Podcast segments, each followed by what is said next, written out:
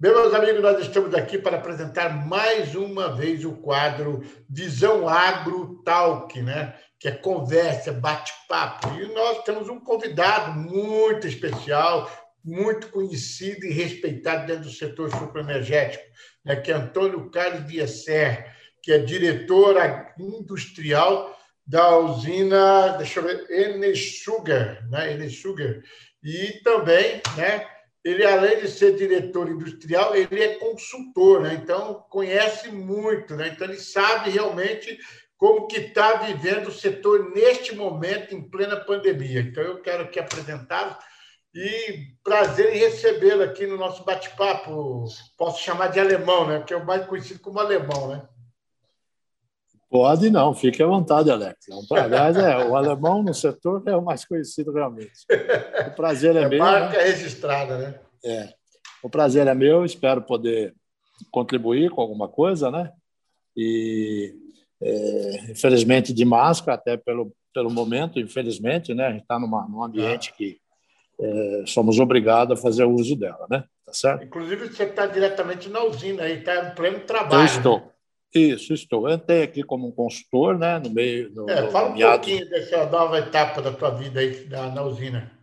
É, a Enersuga é uma usina que, antiga Paudário, né, que ficou parada aí por oito anos como massa falida. Aí é, nós temos aqui alguns fornecedores de cana, que, que é a família Finotti, né, e mais a família Melo, que é o Silvio. E eles eram um dos credores, né, é, dessa massa falida. E aí eles acabaram né, fazendo uma proposta e acabaram comprando, adquirindo a massa falida. E agora, em 2019, né, em 2020, eles se prepararam para fazer uma moagem é, de teste de 400 mil toneladas de cana e iniciaram essa safra em junho né, do ano passado. E aí, quando foi em agosto, eles me convidaram para vir aqui dar um suporte técnico para eles, dado aí a, algumas dificuldades que eles estavam enfrentando na área de caldeira, né? Mais um e, desafio, né? É mais um desafio e para mim foi prazeroso, lógico, até porque é, é um trabalho assim bastante, é, para mim, prazeroso é, pela é, é, pela forma que, que, que, a empresa estava sendo gerida, né? Familiar, né? Então isso tudo me agrada Ajuda. bastante, até porque meu histórico né, é, é, é ter trabalhado muitos anos em empresa familiar, né? Então, me adaptei muito bem, e aí, no final do ano, agora, eles me convidaram para me efetivar aqui como um diretor industrial, né? E assumi com o maior prazer. Estamos aí numa luta agora dentro de safra e, e devemos voltar a moer agora em maio, se Deus quiser. A quantidade de moagem para 2021, 2022 é a mesma do 2020? É, esse ano, a, a moagem desse ano de 2021, né, safra 21, 22, é um milhão de toneladas. Já aumentou, é, né? É, sim. E aí nós temos aí uma projeção de 1 milhão e 400, depois 1 e 700 e 2 milhões, que é o, é a capacidade nominal da, da unidade. Né? É 2 milhões que ela tem a capacidade? Isso, é, porque já moeu no, no passado, a Polaris, é, 2 é. milhões. Ela não está moendo hoje, mas ela tem capacidade para isso. Né? Mas a capacidade instalada é isso, em torno de 2 milhões. E a gente pretende chegar nessa, nesse patamar em 2025. E área de cana, quanto tem? Quantos hectares? Olha, a usina é assim, o, o, o, a família Finotti ela tem muita terra na região. Né? Eu não sei te precisar exatamente quanto, é, mas é, são fazendeiros né, consideráveis aqui na região, e só que até então eles estavam mais voltados para o plantio de soja, de grãos, né? e agora eles estão migrando para a cana, tá certo? Então, nesse momento, a usina ainda não tem é, 30% da cana própria, tá certo?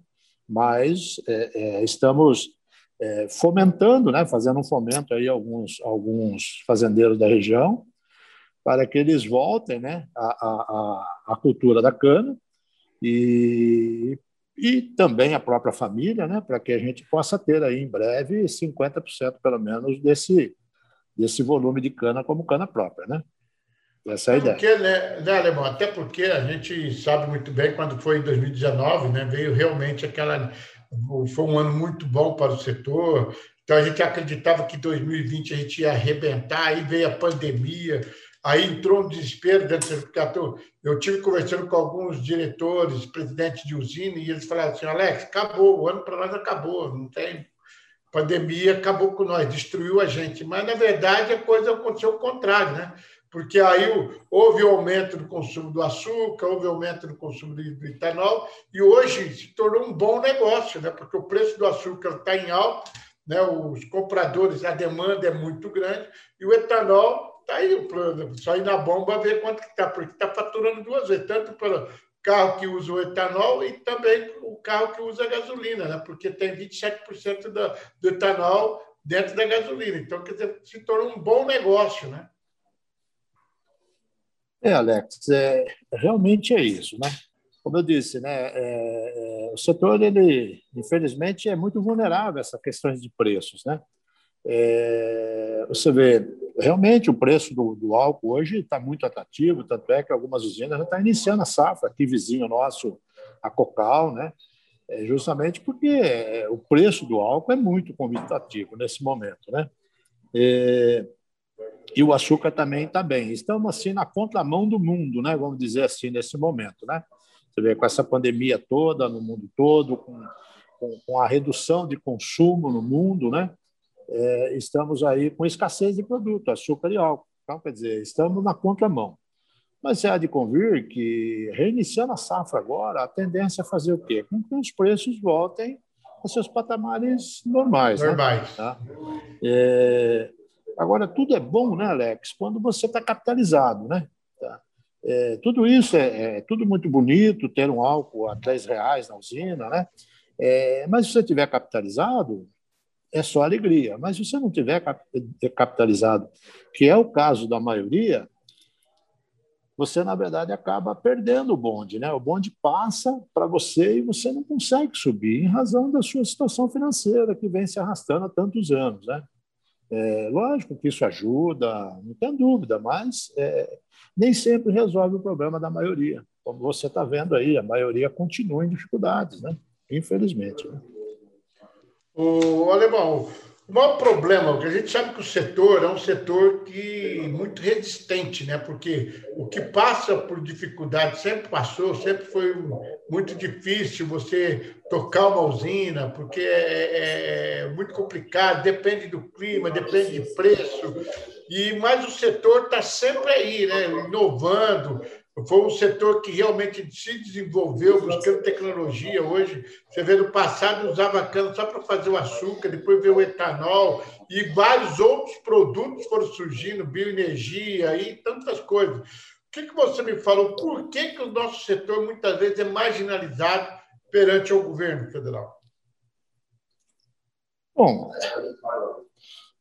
é, é uma pergunta até difícil de responder, rapaz, baseado no histórico político que nós temos nesse país, né? Ou seja, o que falta no Brasil, né?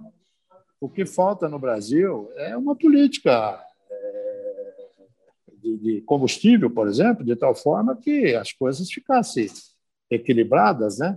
É, mas o governo nem indexar ele quer, né? Então, veja, o governo Infelizmente, essa história de Petrobras, né, essa preocupação de que tem que fazer, o, fazer a, a empresa Petrobras dar, dar lucro, né, ser lucrativo ou não, é, acaba botando um batente, e esse batente ele atrapalha demais o nosso etanol, né? Tá certo? Então, eu vejo assim, enquanto não tiver uma política definida, infelizmente, a questão combustível no Brasil, o etanol vai sofrer muito na pele, né? Quando você olha também o histórico do setor, né, nós tivemos no passado né, é, algumas, alguns usineiros, né, alguns usineiros que, que de uma certa forma, é, acabou aproveitando de algumas, é, de algumas facilidades que o governo propunha né, é, na ocasião, e isso acabou também criando uma imagem assim, de aproveitadores. Né? O usineiro. Pô, eles, pro álcool, né? É, exatamente. Né? Então, é, ele, eles acabam, de uma certa forma, é, isso, né, de uma certa forma, acabou fazendo o quê? É, gerando uma imagem muito ruim para o setor. Né?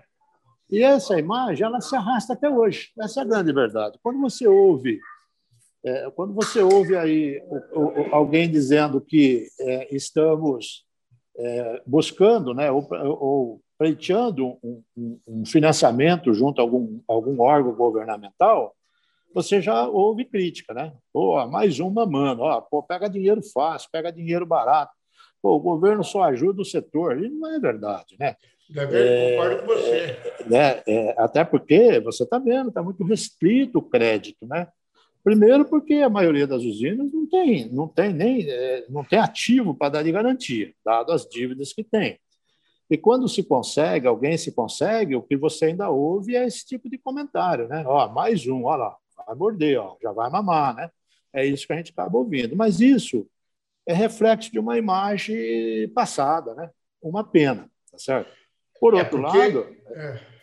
É, por outro lado, eu vejo que é, as usinas elas vieram se arrastando, né, dado a tantos problemas que vivenciamos, né, é, nas últimas, olha, diria últimos 10 anos, talvez 20, nos últimos 20 anos, né, de 2000 para cá, a situação para nós, né, usina, é, ficou muito difícil, porque os preços não acompanharam, né, de forma alguma, as despesas, né, se você pegar o custo de mão de obra, hoje o custo de mão de obra numa usina ela passa de 35%. Quer dizer, é muito alto. Né? É, a manutenção, por mais que você otimize, é, você não consegue é, ter um equilíbrio, porque você pega, por exemplo, o, o, o aço, é, em setembro, quando nós começamos a fazer um planejamento de safra, estava custando R$ 4,00, R$ 4,50 o quilo. Hoje, está R$ 11,00 o quilo. Veja, então, é, não tem produto que vai te remunerar para você suportar uma carga dessa. Não tem, é impossível, né? Então, os custos operacionais subiram demais, né? Sem contar defensivos agrícolas, né? Tá certo? A parte agrícola, que a situação ainda fica pior ainda do que a indústria. Que ela é né? cotada em dólar, né? Exatamente isso. Então, Alex, é, é uma somatória de coisas né, que acaba, acaba volumando, né? E as dívidas já existia e vai piorando, né? É, outra coisa também que aconteceu muito no setor foi fazer aportes de, de, de dinheiro em dólar, né? E o dólar dois reais, né? De repente o dólar virou quatro reais, quer dizer, em, em 60 dias, seis meses, a dívida do cara dobrou sem ele fazer nada, né? Tá certo? Sem ele fazer nada, dobrou a dívida. Né? Como é que você vai sobreviver numa situação dessa? Né? Basicamente é, é isso, né? E a prova disso é isso, né? Que a gente vê que as famílias que tocavam o setor sucroenergético há 30, 40 anos atrás, a maioria delas saíram fora do mercado, né? Aí. E passou a vir em grupos, né? Grupos estrangeiros, que passaram a adquirir chineses, indianos, franceses, e foram tomando conta do setor. E eu lembro em em 1997, até coisa, a gente estava falando de um crescimento de unidade, né? porque a gente já tinha 460 unidades naquela época, estava falando em 500 e pouco, e de repente a coisa virou, e hoje a gente está aí com, com usina funcionando em torno de 300 e pouco, 360 usinas. Quer dizer, a maioria, a gente anda no, no, no meio do setor aí, a gente vê aquelas usinas praticamente paradas, abandonadas, enferrujando, desvalorizando, aonde era canavial, tem boi lá pastando. Quer dizer, realmente, para você reativar isso, não é muito fácil, não, né? Não, não é, é fácil. É doído né? isso, né, para a gente, né? É, é muito doído, é muito difícil, né? Eu, por exemplo, fico feliz em estar aqui participando desse trabalho aqui da, da, da, da Inner Sugar, né? perceber uma usina que foi reativada, né, numa cidade de Birarema, que é uma cidade tão pequenininha, né, que depende tanto de uma de uma de uma indústria, né, ter uma gera, indústria no seu município. Gera um bom né? número de emprego, né? Sim, tá certo. Então hoje, você querendo ou não, a Enersugar gera hoje hoje na né, safra cerca de de 200 empregos direto, né, tá certo? Então veja, isso é muito significativo para uma região tão tão é, né, necessitada, né, como é Ibirarema, por exemplo, o município de Ibirarema, é uma cidade pequena, né, tá certo? É, e assim é tantas outras cidades aí, como você falou, das usinas fechadas, né? E por outro lado, para nós, como profissionais, que estamos no setor aí há mais de 40 anos, é prazeroso ver as usinas sendo reativadas, né? É, e pegando um gancho seu aí de alguns investidores internacionais, teve também alguns que vieram aventurar, né? Não é que vieram aventurar. É É, teve, teve gente também que, de repente, for, foram enganados, né? mais ou menos como aquela história do português que chegou no Brasil, que disse que achava dinheiro na rua, né? E aí, por acaso, ele desceu e achou uma nota de cinco real. Ele falou: ah, vou começar a catar depois do almoço, né? Tá certo? Porque né, disse que achava na rua e por acaso achou cinco real, né? Mas foi uma coincidência apenas, né? Então, tem alguns grupos também que veio para o setor né, achando que achar dinheiro na rua. E não é assim, né? O setor ele requer assim muita experiência, né? É, não é fácil você ter uma usina e querer operar ela lá da Faria Lima, né? Tá certo? Isso um setor não é bem assim que funciona, né? E outra é, coisa, o pé né? no chão, né? Sujar o sapatão na usina ainda é a melhor forma de se obter resultados, né?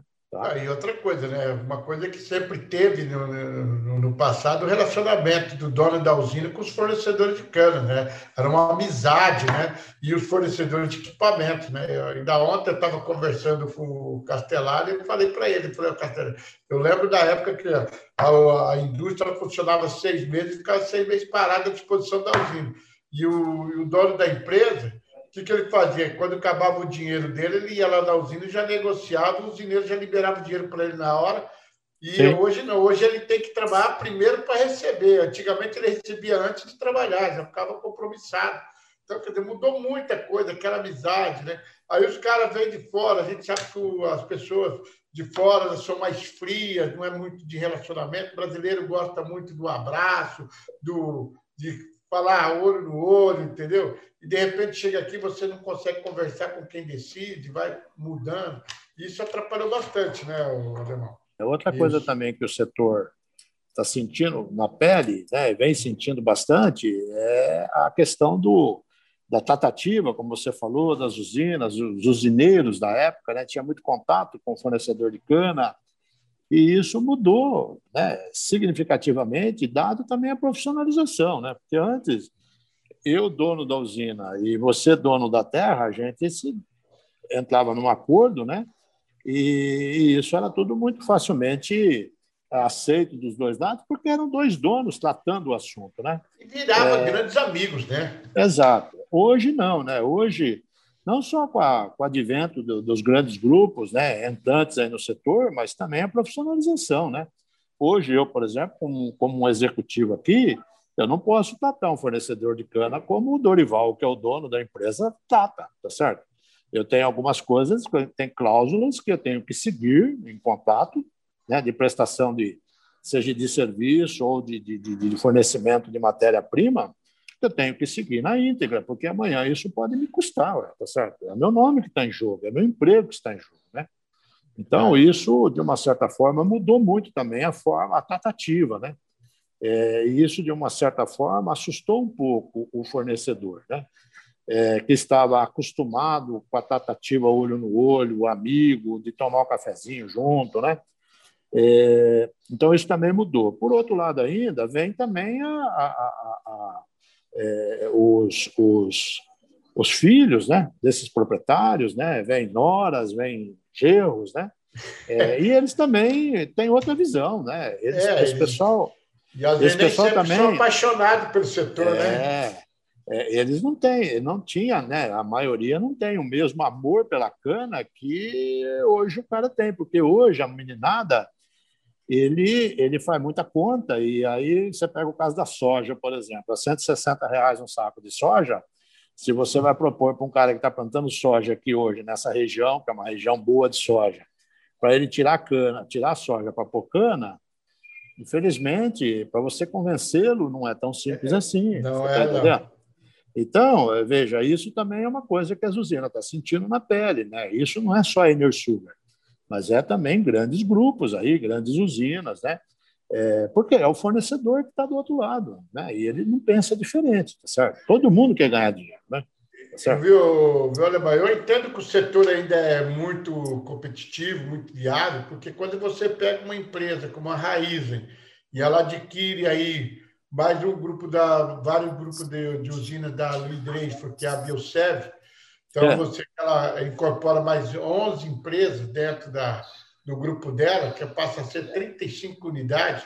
Quer dizer que realmente, se ela está investindo, porque ela enxerga que o negócio é viável, né? É, sem dúvida, né? E, e, e, ainda mais a Raiz, como é uma empresa, um grupo bastante diversificado, né? É, aumenta o poder de barganha, não tenha dúvida, vai ficar cada vez mais forte, né? E por outro lado, você vê, o caso da Raiz é um grupo que ela se preparou também não só para produzir, né? Mas também para entregar, para ter a logística disso, né? É, isso tudo acaba fechando a cadeia produtiva. Né? É, hoje o produto dele ele não só produz na usina, como ele põe também no, no, seu carro lá no posto, né? que é a Shell, que né, são, são, são, são sócios. Né? Então, ou seja, uma forma também de você enxergar a cadeia como um todo, diferentemente de uma usina que é carreira solo, né? podemos chamar assim. Né? É você, produz, você produz VHP, VHP nada mais é do que uma matéria-prima, que o valor agregado é, é, é, é, pequeno, né, comparado a um outro tipo de açúcar, né?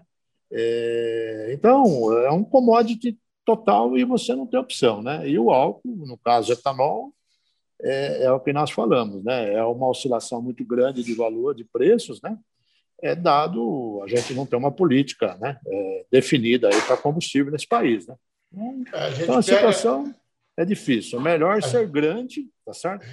É, para ganhar na quantidade, né? Tá certo? Não precisa nem ter muita qualidade, mas tendo quantidade no Brasil hoje é melhor. É, a gente sabe mais ou menos, por exemplo, o que aconteceu em Sertãozinho. Sertãozinho tinha sete unidades de usinas produtoras de açúcar e álcool, né? E hoje é. se resume a três, né? Que é a usina Santa Elisa, a Santo Antônio e a São Francisco. Quer dizer, as demais fecharam, né? Por exemplo, a São Geraldo, que é daqui, foi para para Colômbia, ali, né? Pirou a usina continental, Sim. quer dizer, porque a, a, usina Santa Elisa ela começou, ela tinha condições de abranger as canas da, da São Geraldo e ela acabou assumindo tudo, né? A parte de cana e levou a parte industrial para outro lugar.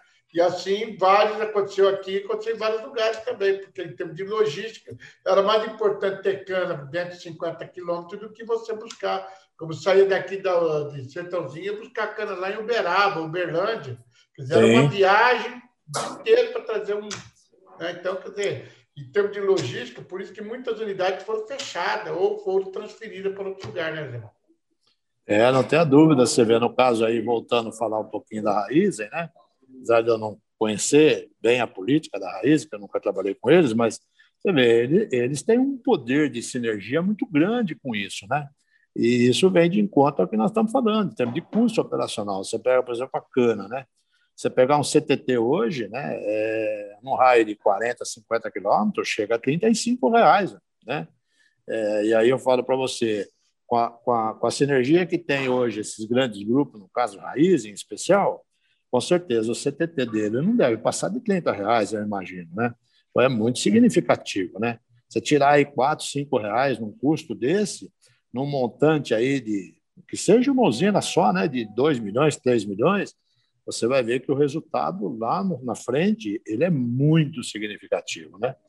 Agora, tem que ter um planejamento muito bem feito, que não adianta também só ter as usinas na região e também não fazer uso disso, né? Por isso que eu falo que operar usina lá da Faria Lima é ilusão, né? Tá certo? É ilusão, na minha opinião, tá certo? É Agora, o que a gente percebe é que esses grandes grupos, eles é, tiraram, perderam um pouco essa filosofia e estão olhando realmente o pé no chão, né? Sujar o pezinho de barro, né? Ou seja, é então, cobra que não engole, não anda, não engole sapo, né? Tem um ditado popular, né? O que, que engorda o porco é, é o olho do dono. É perfeito, né? Ele tem que estar é... lá, acompanha de perto as coisas, né? Exato. Senão a coisa não, não vira, né?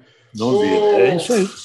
Olha, bom, outra coisa que, que eu, tenho, eu conversei com alguns empresários aí que são fornecedores de equipamentos, né? E o que mais chama a atenção neste momento é essa aquisição da raiz sobre a Bioseven. Né? E, e ele estava falando para mim, falou, Alex, agora está ficando muito mais difícil, porque quando você senta na frente para negociar, você não senta na frente de uma usina. O cara joga para... Eu estou representando 35 usinas e eu preciso disso. E aí, aí a gente tem que perguntar assim, agora tem que perguntar assim, quanto vocês querem pagar? Porque a gente bota preço, eles é difícil, assim.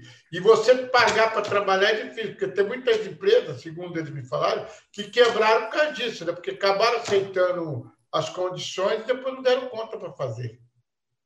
Ainda mais agora que você falou o preço do aço, tudo cotado em dólar, ferro, imagina o inox, tudo essas coisas. Aí produto agrícola, equipamento, máquina agrícola, é complicado, né? Fornecedor é, de equipamento e máquinas. Eu vejo assim, né? Eu sei que você está do lado de cá, tá do lado do empresarial é diferente. Não, mas é, é, é, eu tenho amigos que estão tá do outro lado também, né?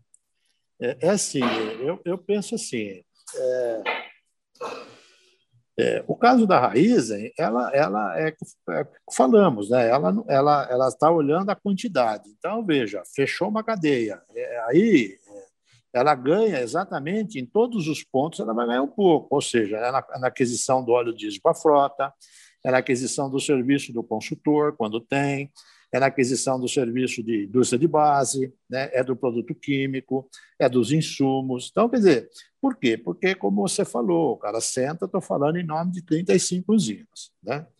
É, então, é esse poder, essa quantidade que dá para ele bala na agulha tá certo? Para ele poder realmente buscar números que realmente é, é, se enquadrem dentro do custo dele, tá certo?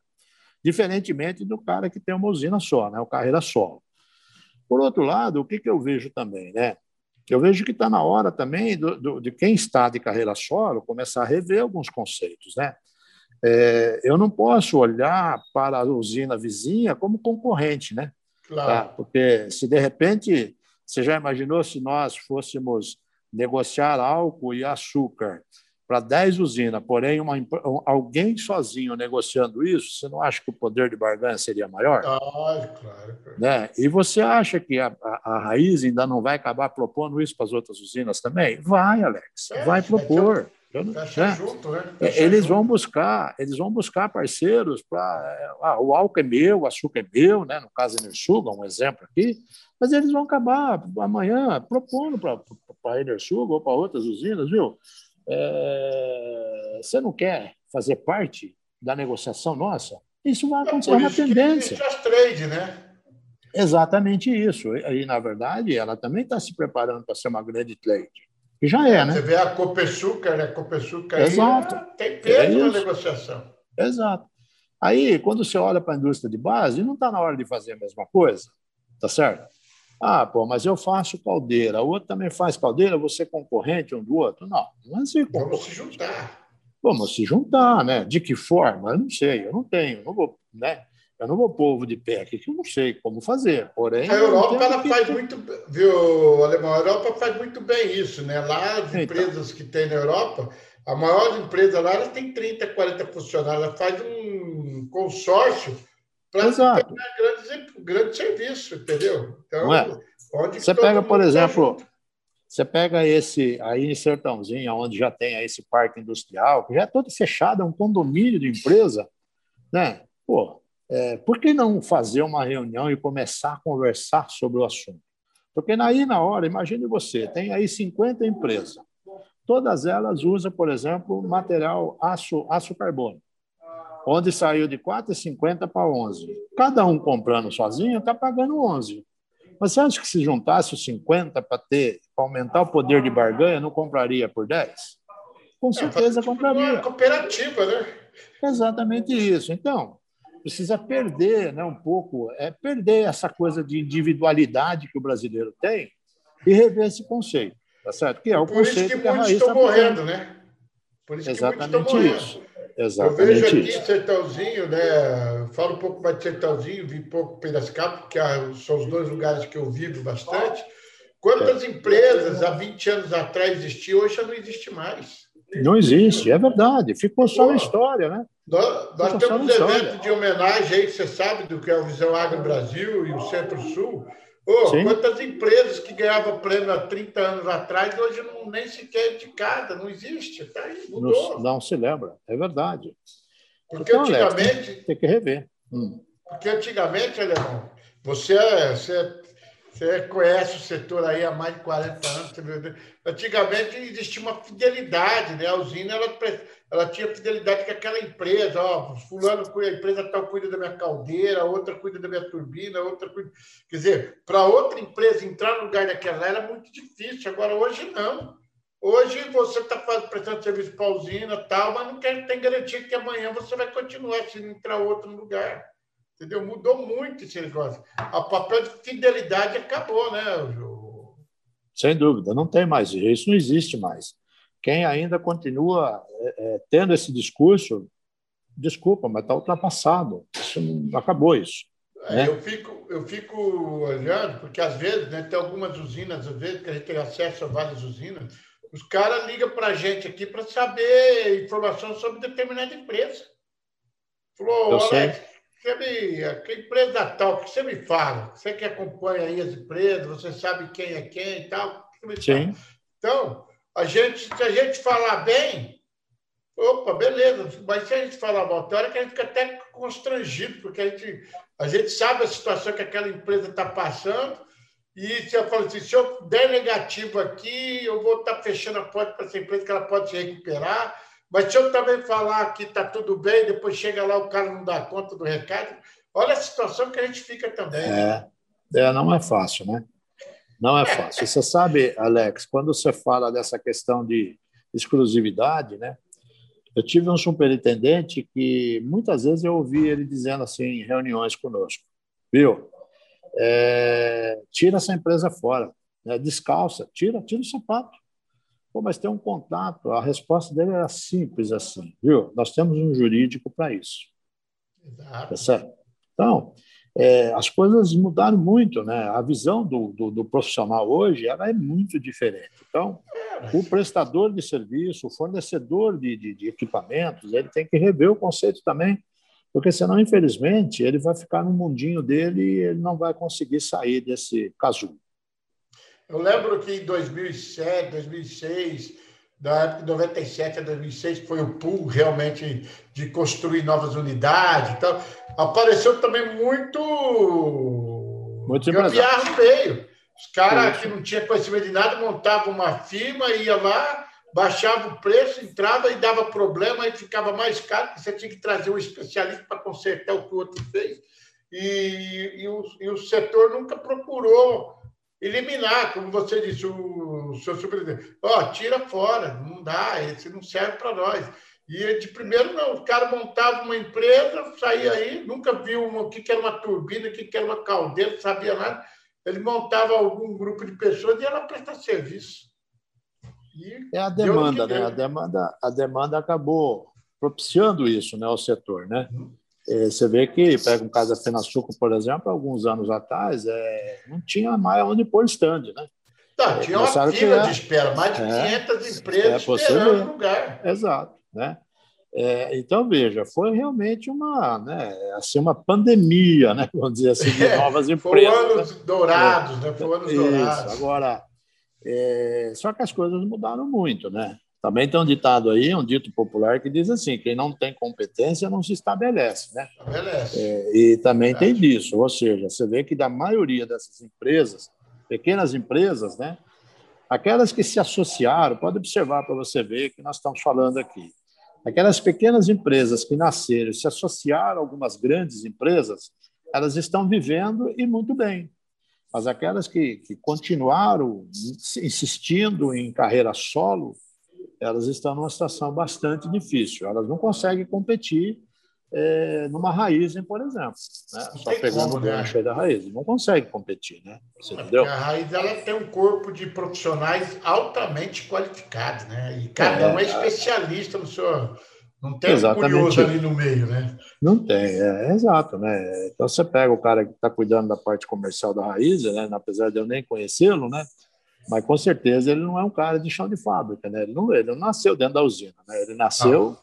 dentro de uma área comercial, né? E está muito bem preparado para isso, né? Então muda, né? Tá certo? Exatamente. A filosofia é outra, é um nível Shell, né? Tá certo? O Alemão, você como consultor também, que do mercado, o que, que a gente pode esperar? O setor pode esperar nesse momento de pandemia? A gente já teve a experiência já de 2020, agora que podemos esperar em 2021? Porque além desses problemas, a gente sabe que aí tem o, tem o clima-tempo, né? Tem muita coisa que o setor depende muito do tempo também, do clima, né? É, não tenha dúvida, né? O tempo é uma incógnita, né? É, e outro, o setor é agronegócio, né? E agronegócio depende exclusivamente do clima, né? Tá? É, sabemos também que existem algumas especulações sobre isso, né? A gente sabe que isso também acontece, mas no âmbito geral, é, o clima, ele, quando eu digo especulação, é que alguém aproveita né, o momento de uma estiagem e começa a plantar uma imagem de que ó, não vai ter cana, né? É, é enfim, né? A Tem, gente sabe também que existe tá essa velha, precisa renovar. É, é mas é caro a renovação de. Mas independentemente desses aproveitadores aí, realmente a, o setor depende demais do clima e não está na mão do homem, né? Tá certo? Isso é fato, né? Então isso é um fator que é, interfere. Por outro lado, né, Alex, eu vejo também que está muito no domínio do homem, né? O homem hoje ele tem muita informação, né? É, e essas informações é, faz com que ele tome algumas ações para mitigar os riscos, né? E, e, e, por outro lado, tem um histórico, e o nosso histórico no Brasil, por ser um clima tropical, ele não é muito diferente de um ano para o outro. Né?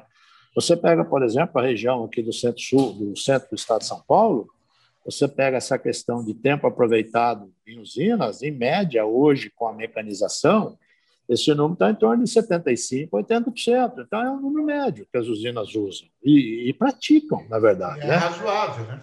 Razoável, diferentemente de um Mato Grosso do Sul, por exemplo, né? onde lá, sim, você pega um histórico lá de 65, 70, de repente você se depara com um ano de 50, você entendeu? Então, lá muda muito, né?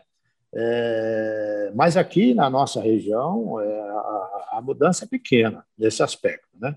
Mas não tem a dúvida que interfere até mais e por outro lado também a chuva, a chuva não é é, é, não é chover 1.200 milímetros no ano, né? Tá certo? É chover na hora certa, né? Porque não adianta no mês chover 300 milímetros e ficar três meses sem água, né? É, aí o cara pega o, o volume, né, pluviométrico do ano, da precipitação, e fala, ah, mas choveu 1.200, né, 1.600, está dentro da média, mas depende do período que choveu. Então, isso interfere diretamente na produção, né? Esse é um problema, sim, realmente. O outro problema é como falamos, né? a, é, a dívida das usinas.